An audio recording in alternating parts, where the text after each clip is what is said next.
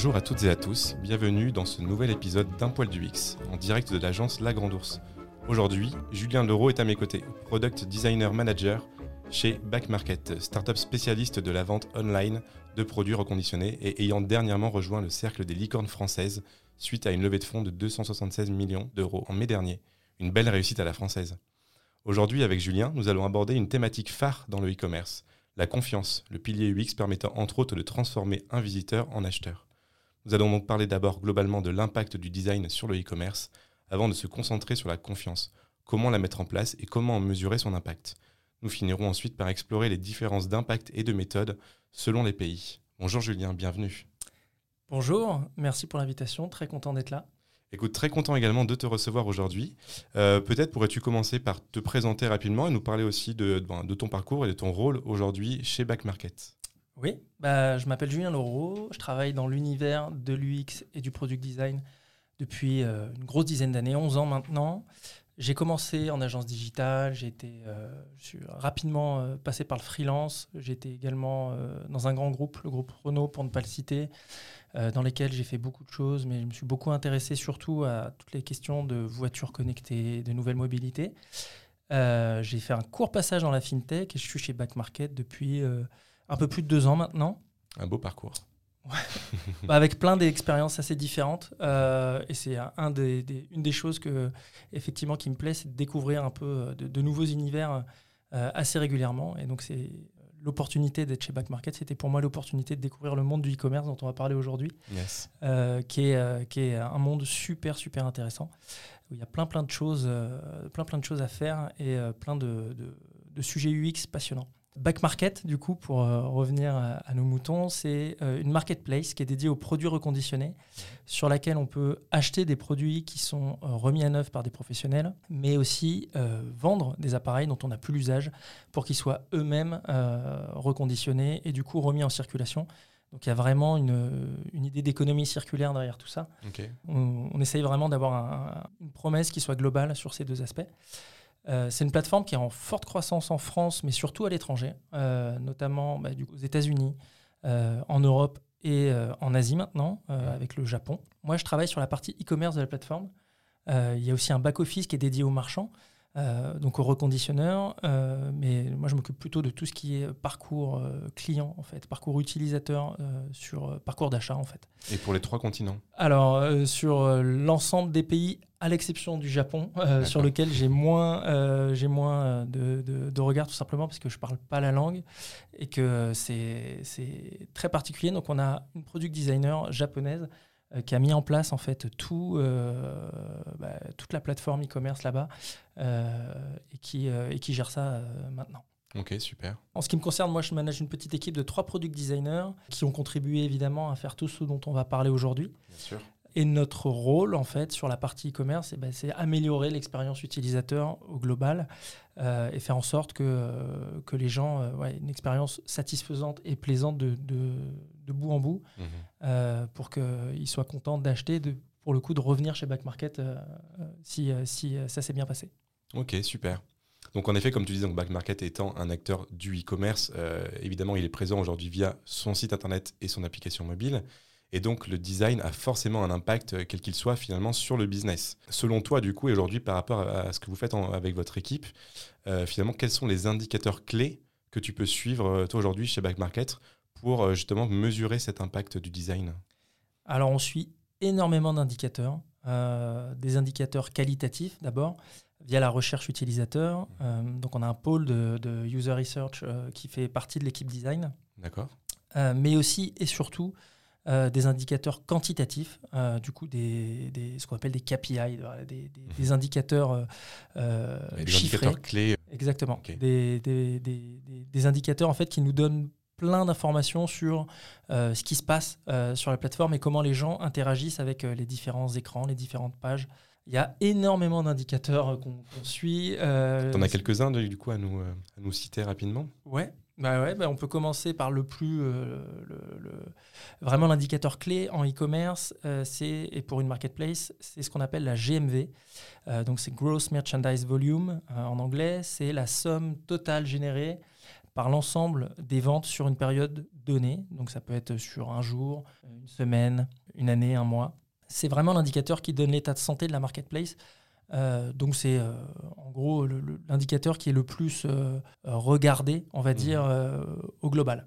Ok, et ça par toutes les équipes, j'imagine, pas que la partie design, mais toutes les équipes sont concernées. Toutes les équipes, évidemment. Ouais, ouais, Alors, évidemment, les équipes plutôt business, mais les équipes design, évidemment, sont très attentives à ce KPI-là, parce que, encore une fois, c'est vraiment l'indicateur qui nous dit si, si en ce moment ça se passe bien ou s'il y a un petit problème. et du coup, c'est ce qui nous permet ensuite d'aller chercher quel est ce problème pour le régler. Ok. Un autre indicateur qui est intéressant et qu'on regarde beaucoup, qui est un peu le, deuxième indicateur roi dans le e-commerce, c'est le taux de conversion. Mhm. Conversion rate en anglais, et qu'on a traduit par un acronyme qui est le CVR. C'est vraiment une métrique qui est très scrutée parce qu'il représente en fait la part des utilisateurs qui ont effectué un achat mhm. par rapport au nombre total d'utilisateurs, de visiteurs en fait, qui sont arrivés sur que ce soit l'app ou le site. Euh, c'est un indicateur qu'on regarde au global sur la plateforme, mais euh, comme il peut varier beaucoup suivant euh, la typologie des utilisateurs, leur provenance, les différents parcours qu'ils ont pu avoir, on va aussi le regarder et l'isoler suivant ces différents parcours. Ce sont des utilisateurs qui arrivent de la page d'accueil. ils ne vont pas se comporter exactement de la même façon que des utilisateurs qui arrivent directement sur la page produit parce qu'ils ont cliqué sur un lien dans Google, par exemple. Bien sûr. Et donc, du coup, euh, on va vraiment euh, regarder le taux de conversion des différents parcours et essayer de, comprendre euh, ce qui fonctionne, ce qui ne fonctionne pas, etc. D'accord. Il y a aussi des indicateurs plus micro qu'on va regarder sur certaines pages en particulier. Un de ceux-là, le plus célèbre, c'est l'add to cart, qui représente le donc ajout au panier en français, qui représente le nombre d'utilisateurs qui ont ajouté un produit au panier. Euh, donc généralement depuis la product page, la page produit. Euh, et euh, c'est une métrique qui est aussi hyper importante. Il y en a plein plein d'autres encore une fois, mais disons que c'est ça donne un, les principales, petit aperçu. déjà, Super intéressant. Bah, ce qui est important surtout, c'est qu'on évalue tous les changements UX et UI sur la plateforme en regardant en fait l'évolution de toutes ces données. Mhm. donc ces données elles sont compilées par des gens dont c'est le métier, des product analystes, des data analystes, euh, qui font ça pour nous. On peut les regarder aussi à travers certains outils. Euh, il y a un outil qui est euh, assez connu dans le e-commerce qui s'appelle Content Square. C'est mhm. un outil français d'ailleurs. Et ils nous permettent d'identifier immédiatement ce qui fonctionne et ce qui ne fonctionne pas. Et du coup, au-delà des, des, indicateurs qu'on a cités du coup auparavant, il y a notamment, du coup, on y vient, ce pilier finalement qui est vraiment important de travailler en product design, qui est, et notamment dans, l'e-commerce, qui est la confiance. On en parlait un petit peu au, démarrage. Euh, finalement, en quoi créer de la confiance entre un utilisateur et une marque ou un service a concrètement un impact sur l'activité? Euh, bah, je crois que tu en, as parlé euh, au, tout début euh, de ce podcast. tu as dit que la confiance était ce qui permettait de transformer un visiteur en, acheteur. Mhm. et c'est exactement ça. En fait, la confiance, elle est essentielle à toute transaction. Donc, c'est vrai dans le commerce, mais c'est aussi vrai dans l'e-commerce, évidemment. Euh, et en gros, si les gens n'ont pas suffisamment confiance dans votre marque ou dans le produit que vous voulez leur vendre, bah, ils achètent tout simplement pas chez vous. Euh, or, bah, notre travail de product designer dans le domaine du e-commerce, euh, bah, ça consiste justement à donner envie aux utilisateurs d'acheter plutôt chez nous qu'ailleurs. dans le cas de Back Market, quand, on a une mission un peu d'essayer d'imposer aussi un, un, nouveau mode de consommation et qu'on se, qu'on se bat contre des acteurs qui sont plus euh, plus installés, euh, notamment des gens qui vendent du, neuf par rapport au reconditionné. Du coup, il y, a vraiment un enjeu de confiance qui est très important. Euh, donc c'est une thématique majeure du e-commerce, mais encore peut-être plus pour nous chez Back Market. Oui, je comprends tout à fait. Et d'ailleurs, du coup, on a même dû commencer par ça, mais qu'est-ce qu'on entend finalement par faire confiance de, de, la part d'une personne envers une marque comme la vôtre? Alors la confiance, concrètement, c'est accepter de se mettre en situation de vulnérabilité dans des circonstances incertaines. En gros, ça revient à faire un pari qui est plus ou moins risqué euh, sur le fait que la personne, l'entreprise ou le service auquel on accepte de se fier sont pas mal intentionnés envers nous. Mhm. Donc, il faut avoir un minimum d'optimisme en fait, euh, d'optimisme pardon pour faire confiance, d'optimisme envers l'autre et mettre quelqu'un en confiance justement, c'est de lui donner des raisons d'être optimiste envers nous. Euh, et c'est comme ça qu'on s'est vraiment attaqué au sujet chez Back Market. Euh, d'abord de façon très rationnelle. en se disant il n'y a aucune raison factuelle d'acheter neuf aujourd'hui et il faut donner des raisons euh, justement, il faut expliciter ça aux utilisateurs euh, pour les convaincre qu'il faut acheter chez nous, en fait, plutôt que euh, chez, un, chez un concurrent qui vendrait des produits électroniques neufs beaucoup plus chers et moins écologiques. Et du coup, en s'attaquant à ce sujet de façon très rationnelle, on a communiqué sur les garanties qu'on fournit aux acheteurs pour leur donner des raisons de nous faire confiance. La partie classique, on va dire aujourd'hui, e-commerce, même presque la partie légale finalement. Ouais, alors il y a un aspect légal, il y a un aspect aussi réassurance tout simplement. Donc en France, par exemple, ça va être, bah, on offre une garantie contractuelle de 12 mois euh, sur tous euh, les produits électroniques qu'on vend, euh, la possibilité de renvoyer le produit et de se faire rembourser pendant 30 jours, etc. Mmh. Donc concrètement, on a créé un composant qui peut vivre à n'importe quel niveau d'une page, tout en haut ou tout en bas ou même au milieu, et sur n'importe quel format d'écran, mobile, tablette, laptop, qui permet d'afficher quatre arguments de réassurance tout au long du parcours d'achat. Euh, donc après, ces arguments, ils varient suivant euh, euh, les pays, mais c'est globalement voilà, vraiment de la réassurance très objective. Quand on a testé ce composant avec les utilisateurs pour valider la, visibilité, la compréhension des informations, la compréhension ouais, des, différentes garanties, mhm. on a eu quelques surprises. On avait sélectionné des utilisateurs allemands et américains qui ne connaissaient pas encore Back Market, donc étaient vraiment euh, plutôt neutre par rapport à nous. Mhm. Et à la fin de ce test, on leur demandait s'ils étaient plutôt enclins euh, ou non à faire confiance à Back Market, et si oui, pour quelles raisons. Donc très majoritairement, les utilisateurs ont déclaré que leur site leur inspirait suffisamment confiance pour qu'ils effectuent un achat. Je m'attendais à ce qu'ils argumentent ce choix euh, en se basant sur, les garanties qu'on venait de tester. Mais en fait, à ma, grande surprise, les utilisateurs ont plutôt expliqué leur choix de façon très subjective, voire très spontanée et on donnait des arguments comme euh, bah, le site euh, me semble très moderne, ça me met en confiance, euh, l'interface est élégante, ça me rassure, ou je pourrais acheter sur ce site parce que ça a l'air très professionnel, etc. Ok, donc pas trop finalement en lien avec les, ces fameux composants de, réassurance. Quoi. Pas du tout. Donc ils les avaient bien vus, ils les avaient bien pris en compte, etc. Mais c'était pas ça qui finalement leur permettait de décider si oui ou non ils allaient nous faire confiance. Mhm. Et le raisonnement derrière ça, c'est bah, premièrement, le site me semble moderne, relativement élégant. Euh, deuxièmement, bah, il est assez peu probable que vous donniez autant de mal à fabriquer un objet aussi sophistiqué dans le seul but de me tromper ou de tromper les gens en général. Donc, troisièmement, je peux vous accorder ma confiance et donc effectuer un achat. Donc c'est euh, vraiment un calcul de probabilité qui est basé sur un ressenti très subjectif. Mhm. Et ce type de raisonnement, en réalité, c'est ce qu'on appelle un biais cognitif, qui est bien connu et qu'on appelle l'effet de halo. Et c'est quoi cet effet de, halo, si tu peux, tu peux nous l'expliquer concrètement? Ouais, bah, l'effet de halo, en fait, c'est cette tendance qu'on a tous à se fier à notre première impression. Euh, il agit en général euh, quand euh, une caractéristique d'une personne, d'une entreprise, d'une marque, d'un produit a tendance à rendre plus positive ces autres caractéristiques. ça marche aussi dans l'autre sens. Ça veut dire que lorsque notre première impression est négative, on a tendance à tout voir en noir ensuite. Mmh. Euh, donc c'est vraiment il y, a deux effets à l'effet de halo. Ça peut être très positif comme très négatif. Ce qui est un peu le cas du coup finalement pour, enfin, pour, pour, Apple, hein, qui joue énormément avec cet effet de halo quand même autour de, autour de leurs produits, etc. Où c'est vraiment le, le... site web d'Apple par exemple ou l'application d'Apple sont vraiment des écrins très euh, assez magnifiques qui effectivement euh, donne tout de suite l'impression que le produit qu'on regarde est euh, assez euh, irréprochable sur le plan de la confection, de, des performances. Et tout ça pour dire que travailler sur la notion de confiance en s'attachant qu'aux aspects rationnels, en fait, c'est pas très efficace. Un site ou une application qui présente mal, à l'inverse d'Apple par exemple, je sais pas, moi, un graphisme un peu désuet, des bugs d'affichage, ou pire encore des bugs fonctionnels, aurait moins de chances d'inspirer la confiance qu'un site qui serait plus performant sur ces aspects. Donc finalement, euh, si on veut améliorer la confiance, c'est très bien d'afficher des arguments de réassurance, mais on peut aussi commencer par embaucher de bons product designers, des, ingénieurs QA et euh, finalement euh, être assez irréprochable sur les aspects assez esthétiques mhm. de l'interface. Ce, que la personne ne verra en plus dès le démarrage, en fait, c'est à ça aussi. Exactement. On va être confronté à ça directement mais c'est rarement le sujet auquel on s'attaque en premier quand on pense à la confiance. C'est sûr. Et en fait, en parlant aux utilisateurs, on a découvert qu'il y avait plein d'autres phénomènes psychologiques qui étaient à l'œuvre dans la façon dont ils euh, construisaient leur opinion euh, sur la plateforme, sur les produits qu'on vend. on peut citer par exemple le principe d'autorité, la preuve sociale, qui sont aussi des, des phénomènes psychologiques, des principes de, de, psychologie sociale mhm.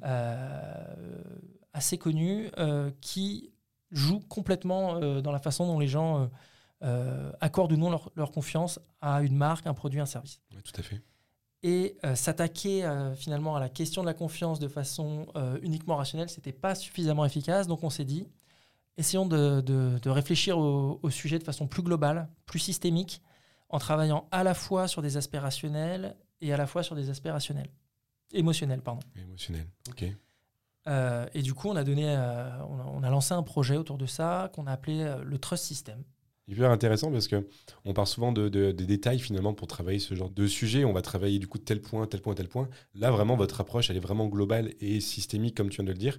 Et euh, finalement, en quoi c'est vraiment important, selon toi, de partir de cette approche globale et non pas en effet de, de s'attaquer à tel petit point ou telle chose euh, en particulier?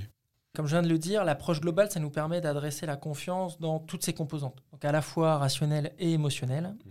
Et euh, le but, avec, euh, à travers ça, c'est de s'adresser à tous les types d'utilisateurs, euh, des plus cartésiens aux moins rationnels, des plus confiants aux plus sceptiques, des nouveaux utilisateurs à ceux qui sont déjà venus cinq fois. Mhm.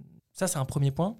L'approche systémique, elle nous permet aussi de transmettre des messages qui soient clairs et cohérents sur l'ensemble du parcours. On va avoir tendance à répéter les messages, mais cette répétition, elle minimise aussi les chances que les utilisateurs passent à côté des messages qu'on veut leur faire passer, mhm. justement. Et, euh, elle nous permet aussi d'éviter euh, les incohérences qui, pour le coup, sont assez délétères pour la confiance. Euh, donc, c'est très important. C'est pas si grave de se répéter du moment qu'on est cohérent. et l'autre aspect qui est important dans cette vision assez globale et systémique, c'est qu'on minimise la charge cognitive en faisant en sorte que les messages de réassurance soient groupés dans des zones très identifiables de l'écran. Euh, et une fois que l'utilisateur euh, les a pris en connaissance, euh, il peut les ignorer facilement dans la suite du parcours et du coup gagner en efficacité. Ok. Et du coup, tout ce, travail sur cette partie globale et systémique, Est-ce que ça reste contextualisé par rapport, en effet, tu parlais juste avant de la partie du, type d'utilisateur, etc. Si c'est des gens plutôt, plutôt cartésiens, plutôt rationnels, ou même des early adopters, ou vraiment des gens qui sont, qui sont là depuis longtemps, on va dire, avec vous sur, sur, ce, bah, sur, votre schéma, finalement, sur votre business. Est-ce que vous avez contextualisé ça ou, c'est vraiment quelque chose de là aussi global euh, et qui s'applique pareil à tout le monde du coup derrière? Alors le, le, but à terme, c'est effectivement d'arriver à adresser des messages différents euh, suivant euh, la typologie des utilisateurs, suivant la maturité des marchés. Est-ce qu'on est dans un marché dans lequel le reconditionné est quelque chose d'assez neuf paradoxalement d'ailleurs Ou, euh, euh, ou, est-ce que c'est quelque chose qui est un, usage qui est déjà très, très développé? Est-ce qu'on est dans un marché dans lequel la marque back market euh, est déjà assez bien connue des utilisateurs, etc. Mhm. donc à terme, effectivement, l'idée c'est de pouvoir s'adapter au mieux finalement à chaque situation et à chaque typologie d'utilisateur. Pour le moment, on n'en est pas encore là. mais c'est clairement quelque chose qu'on vise ouais, tout simplement être plus efficace euh, et, vraiment bien parler à chaque utilisateur. Quoi. Le fait d'avoir mis en place et de travailler cet axe, du coup, la confiance est en effet du coup une chose. Euh, avant, on parlait aussi déjà d'évaluation d'une plateforme par rapport à des KPI. Là, en se basant vraiment sur ce pilier-là, euh, comment finalement vous faites pour, pour, pour tester ça, pour évaluer cette réassurance sur vos parcours? Bah, toujours pareil, on teste, on teste, on teste. Donc toujours avec deux approches aussi. L'approche qualitative, donc les tests utilisateurs principalement, et l'approche quantitative, donc AB test euh, principalement. Donc sur, la, sur, de la réassurance, des mhm. arguments euh, euh, de réassurance, on peut tester à la fois la nature des arguments, on peut tester l'UX writing, donc les mots qui sont utilisés, mhm. le positionnement dans la page, l'ordre des arguments. Enfin, c'est assez infini le nombre de paramètres qu'on peut tester et avec lesquels on peut itérer. Et un autre principe qu'on a, c'est que même quand les résultats sont positifs, on ne s'interdit pas de continuer d'itérer et de tester de nouvelles choses pour toujours améliorer en fait le produit en continu. Ok. C'est vraiment toujours la même approche, du, du, qualitatif avec les tests, du quantitatif avec de l'AB test ou de l'ABN test ou d'autres choses, mais vraiment pour comparer du coup des éléments ou des pages du coup entre elles selon du coup la performance. Et ça en jouant sur les différentes zones de, euh, enfin les zones d'assurance. J'imagine vous avez toujours quand même des zones d'assurance sur, des, sur certains points, mais aussi pour voir en termes de design en fait ce qui fonctionne bien derrière. Comment, euh, comment ça influe finalement, comment ça, comment ça impacte tout après les différents taux, etc. en termes de e-commerce. quoi. Exactement. Ok. Et du coup, ça, ça me fait poser une autre question, c'est qu'aujourd'hui, comme on disait aussi un petit peu au démarrage, Back Market, vous êtes présent dans plusieurs pays. Tu parlais du coup de l'Asie, on parlait du coup de, la partie Amérique, etc. et de l'Europe. Euh, est-ce qu'il y a des différences d'impact finalement sur les, sur les leviers de confiance euh, que vous avez mis en place dans votre système selon les pays, les langues, voire même les cultures? Alors, clairement, euh, il y a de grosses différences culturelles et du coup comportementales entre les différents marchés. On peut évidemment penser aux États-Unis et au Japon. c'est un exemple qui est assez parlant, mais on peut, même au sein de l'Europe, en fait, il y a des disparités assez incroyables entre des pays comme l'Espagne et l'Allemagne, mhm. par exemple. Euh, donc on a très régulièrement des, résultats différents aux AB tests qu'on mène en parallèle dans plusieurs pays. Euh, on peut avoir un AB test qui va être gagnant en Allemagne et perdant en Espagne euh, ou inversement. Et en gros, quand ça se produit, on essaye de s'adapter au mieux à chaque, pays, à chaque culture, sans créer trop de disparités fonctionnelles ou techniques d'ailleurs, qui pourraient compliquer des évolutions futures. donc il y a toujours quand même ce truc de garder une base commune, quelque chose de commun du coup avec dans les différents pays, dans les différentes régions et de derrière ajuster, on va dire, pour euh, faire vraiment correspondre euh, les différentes choses au marché. Quoi. Exactement. Enfin, Le but de l'exercice, c'est d'adapter au minimum euh, les aspects les plus lourds, donc les aspects techniques, fonctionnels, mais par mhm. contre, d'adapter au maximum les aspects les plus légers. Donc, bien souvent, c'est mhm. tout ce que sont les contenus. donc, par contenu, j'entends images, textes, contenus qui peuvent être produits par Back Market ou même par les utilisateurs eux-mêmes. Enfin, c'est assez vaste comme sujet. Euh, un exemple euh, que je pourrais te donner sur ce, euh, cet aspect-là, par exemple, on sait qu'en Allemagne, la mise en avant d'une certaine méthode de paiement est un élément de nature à rassurer les gens. Mhm. donc c'est pour le coup ce qu'on appelle le principe d'autorité dont je parlais tout à l'heure. Le, logo de la méthode de paiement finalement agit comme une espèce de caution qui crédibilise euh, la, plateforme qui euh, rassure les utilisateurs. Ils se disent, s'ils ont cette méthode de paiement, c'est que euh, le, paiement doit être sécurisé. Enfin, mhm. il y a plein de choses derrière.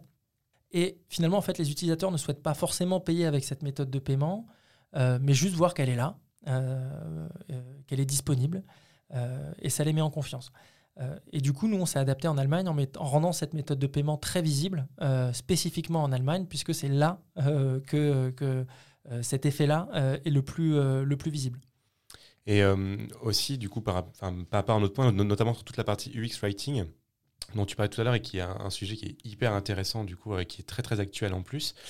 là aussi, comment vous avez fait finalement Quelle est l'organisation que vous avez mis en place pour arriver à travailler justement cet axe du X-Writing ou même de, content design en, règle générale dans ces, différents, dans ces différents pays, dans ces différentes langues? Je demande ça parce qu'en fait, nous aussi, on, on, voilà, on, on, travaille sur ces sujets-là. Et euh, c'est un sujet qui, je pense, qui est hyper intéressant, qui est euh, encore assez peu traité. Et euh, je pense que ça intéresserait beaucoup de gens de savoir comment vous avez mis en place ça, du coup, chez, chez Back Market. On a au sein de l'équipe design des, donc des content designers qui mhm. sont en charge de l'UX Writing. sont deux content designers. Elles créent les contenus en anglais américain. Euh, et ils sont ensuite localisés dans les différents pays par des traducteurs. Euh, et ces deux content designers, finalement, ont une très bonne compréhension de, tous ces sujets euh, de localisation et des écarts culturels qui peuvent exister entre les différents pays parce qu'elles sont deux américaines qui vivent et travaillent en Europe depuis des années. Donc il y en a une qui est à Berlin, l'autre qui est à Paris. Euh, et, finalement, elles sont confrontées à ces sujets-là quasiment quotidiennement. Ouais, c'est hyper important que ce soit des gens enfin, natifs, comme on dit, entre guillemets, de, justement, et pas forcément que des, pas des, des, Français qui parlent anglais, etc. Quoi. Alors il y a cet aspect-là, et c'est à la fois des natifs, mais qui vivent euh, dans un pays étranger et qui du coup euh, bah, se rendent compte voilà, de, que parfois on peut être complètement lost in translation, comme, mhm. comme on dit, et, et, et que ouais, il y, y, a certains certains aspects culturels, certains, euh, certains, certaines choses assez subtiles finalement euh, qu'il faut prendre en compte dans la façon dont on adapte les contenus. Mm, mm, tout à fait. Et justement, ce terme d'adapter euh, correspond plus à ce qu'on fait aujourd'hui. On est moins dans de la traduction que dans de l'adaptation. D'accord. donc on essaye à chaque fois de prendre en compte la notoriété de back market et la maturité du concept de reconditionner dans les différents pays. Mm-hmm. et on adapte plus ou moins la personnalité de marque et le ton, le ton qu'on utilise dans l'UX Writing à ces contextes-là. Donc on n'a pas exactement le même ton de voix en France et en Allemagne, par exemple, pour s'adapter au mieux aux différences culturelles entre ces deux pays. Puis en plus, j'imagine que même dans un pays, il y a même différents tons de voix, du coup, selon aussi les, canaux et les moments où on va parler à la personne. Exactement. Si on parle sur un site, on aura sûrement un ton différent que si on est en effet sur de la prévente, où c'est encore d'être un, ton qui est un peu, un peu différent, basé en effet sur un ton principal, mais avec quand même des déclinaisons. Exactement. Bah, on va avoir les mêmes marqueurs, mais on va les moduler euh, plus ou moins.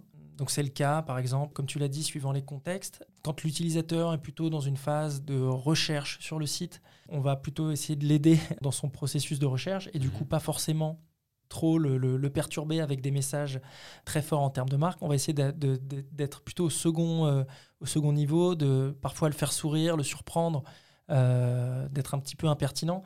Euh, mais sans que ça vienne perturber finalement son parcours. Mhm. Euh, à d'autres moments, bien identifiés, là pour le coup, on va monter tous les curseurs. Donc par exemple, je ne sais pas moi, si on est dans un moment euh, de célébration, on lui propose une offre pour lui racheter un produit. Mhm. qui, qui, souhaite nous vendre. Là, on va être beaucoup plus. on va avoir tendance à pousser le curseur différemment sur, sur le ton de voix, être peut-être euh, plus, euh, plus surprenant, plus impertinent, etc. D'accord. Moi, finalement, comme un humain, où on a toujours, du coup, on va dire, euh, une personnalité de base et une façon, du coup, de, de, ben, de, communiquer.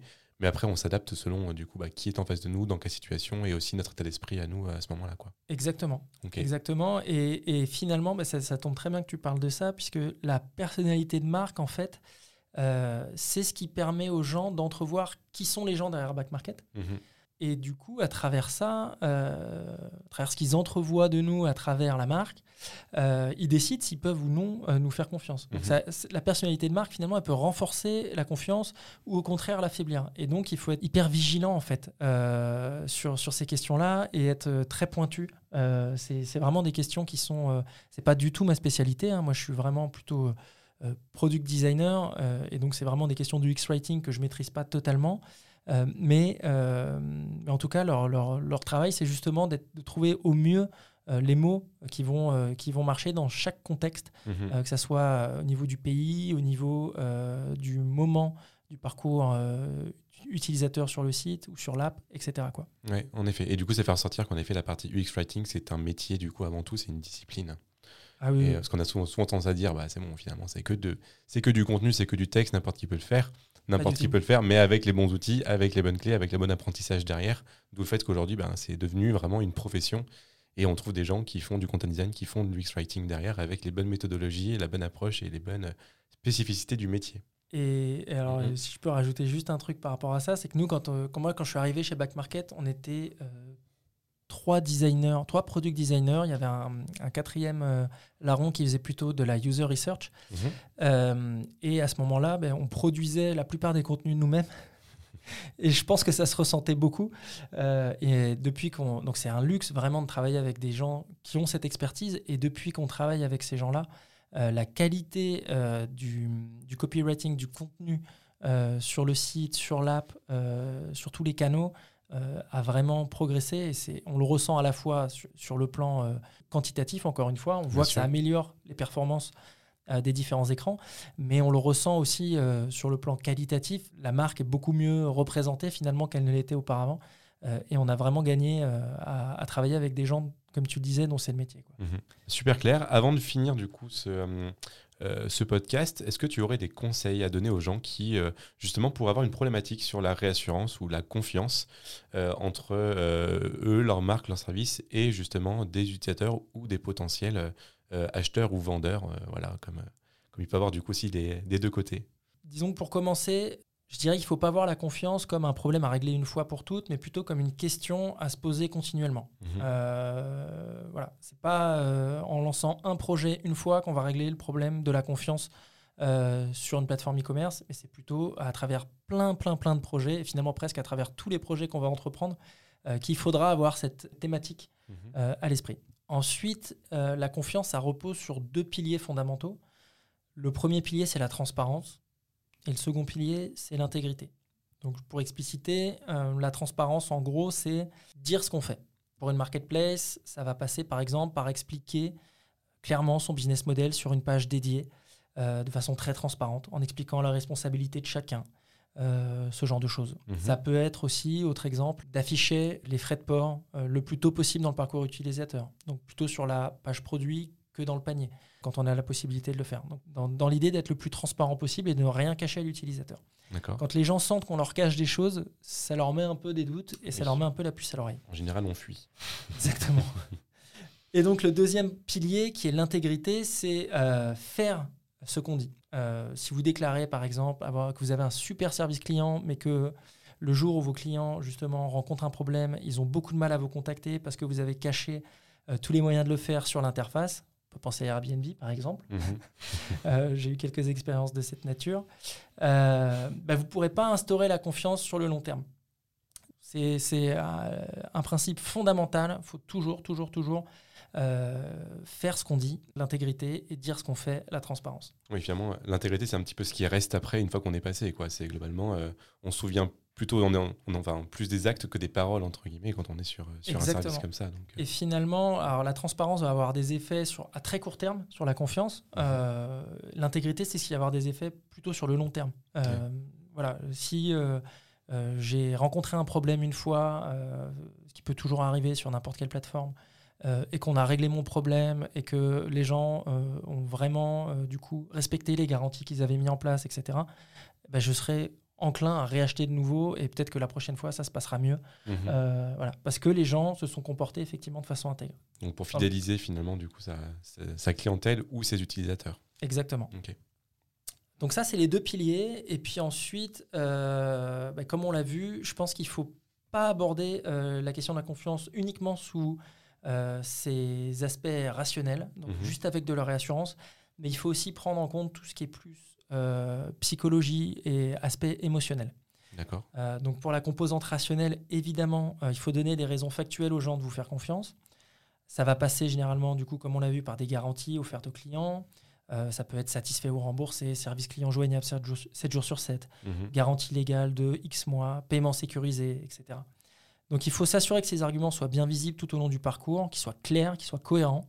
les, les, incohérences sont, euh, délétère pour la confiance. Mhm. Pas de formulation trop alambiquée. Euh, pas d'hétérogénéité, euh, voilà, être le plus cohérent possible tout au, long, tout au long du parcours. Et il faut leur donner aussi, autre aspect qui est important, j'en ai parlé rapidement tout à l'heure, mais il faut aussi leur donner une forme originale via le design. via le design visuel, pardon. donc que ce soit par la couleur, par le positionnement, par le graphisme, tous les ingrédients qu'on va pouvoir utiliser euh, pour les distinguer du reste du contenu vont permettre qu'ils ne se confondent pas justement avec les autres contenus et viennent pas perturber l'utilisateur dans son parcours parce qu'il faut jamais oublier que même si pour nous c'est des éléments très importants, pour l'utilisateur c'est des contenus d'ordre secondaire lorsqu'il est dans une recherche euh, de produits, euh, lorsqu'il est en train de customiser le produit qu'il va vouloir acheter, etc. Mhm. donc ça c'est pour la composante rationnelle et puis pour la composante plus émotionnelle. Euh, il faut comprendre comment les gens évaluent s'ils peuvent se fier à un service, à, une marque ou à un produit. Quelles sont les mécaniques psychologiques qui sont à l'œuvre dans la formation de leur jugement et s'y adapter pour euh, les rassurer et les mettre en confiance. On sait par exemple que euh, lorsqu'ils sont incertains, les gens ont tendance à calquer leurs décisions sur celles des autres. Donc, concrètement, on, a tous vécu ça. Euh, quand on voit euh, un grand nombre de gens faire quelque chose, on pense que c'est plutôt la bonne chose à faire euh, sur le moment. Donc c'est un biais cognitif qui est connu sous le nom de preuve sociale et qui explique par exemple pourquoi il y a des gens qui sont capables de faire la queue deux heures sous la pluie pour manger une pizza trop chère chez Big Mama. C'est le, ce qu'on appelle la preuve sociale. Et ayant conscience de ce principe de psychologie sociale, il faut, dans le cadre d'un site e-commerce, donner une très très grande place aux commentaires et avis clients dans le parcours utilisateur. Mhm. Euh, il faut évidemment qu'il soit accessible, qu'il soit facilement et globalement, enfin qu'il soit accessible facilement, pardon, et qu'il soit globalement positif. Si vous avez des, des, avis euh, globalement négatifs, ça ne marchera pas. Euh, donc ça, il y a tout un travail à faire pour, en termes de, de service client, en termes de de, services tout court pour que les gens soient satisfaits finalement. Et paradoxalement, euh, voir aussi qu'il y a de mauvais avis, même si ce sont des avis euh, minoritaires, euh, sur un produit ou un service, ça va renforcer le sentiment que les commentaires, les avis sont euh, authentiques. donc, il ne faut pas hésiter, ce, que, ce qui peut être assez contre-intuitif au départ, à donner les moyens aux utilisateurs de consulter facilement les mauvais avis. Ça va passer par exemple par des fonctionnalités de tri ou de filtre sur, sur les, avis, les avis clients. Ok. donc ça, c'est un exemple. Euh, mais il y en a, euh, encore une fois, il y en a des dizaines d'autres. Et comme on l'a vu, euh, tous les principes psychologiques qui sont à l'œuvre dans la construction de la confiance, que ce soit l'effet de halo, le principe d'autorité, la preuve sociale, etc., il faut vraiment les prendre en compte. Donc l'idée, c'est pas de les utiliser pour se jouer des utilisateurs, pour les tromper, mais de comprendre comment les gens fonctionnent. Mhm. Euh, de les prendre en compte et de respecter toujours les deux piliers qu'on a vus euh, il n'y a pas si longtemps que ça, euh, qui, que sont la transparence et l'intégrité. Ok, super. Écoute, merci beaucoup Julien pour, pour tous tes conseils, c'est vraiment très enrichissant. Pour conclure, on a un petit rituel sur le podcast qui consiste en fait à demander à une personne de ta famille, finalement, une personne la famille de l'invité, quelle est sa définition de l'UX au global ou de, son, ou de son métier, du coup avec ses propres mots. Et toi, du coup, tu m'as dit que c'est ta mère finalement qui s'est prêtée au jeu, c'est ça? Oui. Euh, alors, il faut savoir que je parle assez peu euh, de mon travail dans, dans, ma famille et dans la sphère privée en général. J'ai une forte séparation en fait entre l'univers euh, professionnel et la sphère plus privée. Mhm. Et du coup, j'ai jamais vraiment expliqué à ma mère ce que je faisais concrètement euh, et en quoi consiste mon travail. Et donc, elle a une vague idée de ce que je fais, mais c'est pas euh, c'est pas très très clair. Et du coup, j'ai pris conscience de ça en lui posant la question. Donc, euh, j'ai clarifié un peu les choses, mais c'était c'était assez drôle comme exercice. donc, à la question qu'est-ce que l'UX pour toi, elle n'a pas vraiment su répondre. Elle a assez, elle a plutôt séché parce qu'elle avait tout simplement, je crois, jamais entendu parler du X. Euh, mais du coup, j'ai pour euh, essayer de, de, la mettre sur la piste, euh, je lui ai demandé de définir mon travail mhm. avec ces mots. Et sa réponse était, était assez surprenante. donc en gros, elle m'a dit que mon travail, c'était de rendre les sites internet jolis. Et de faire cliquer les gens là où ils ne voulaient pas cliquer. Ah, là où ils ne veulent pas cliquer. ouais, exactement.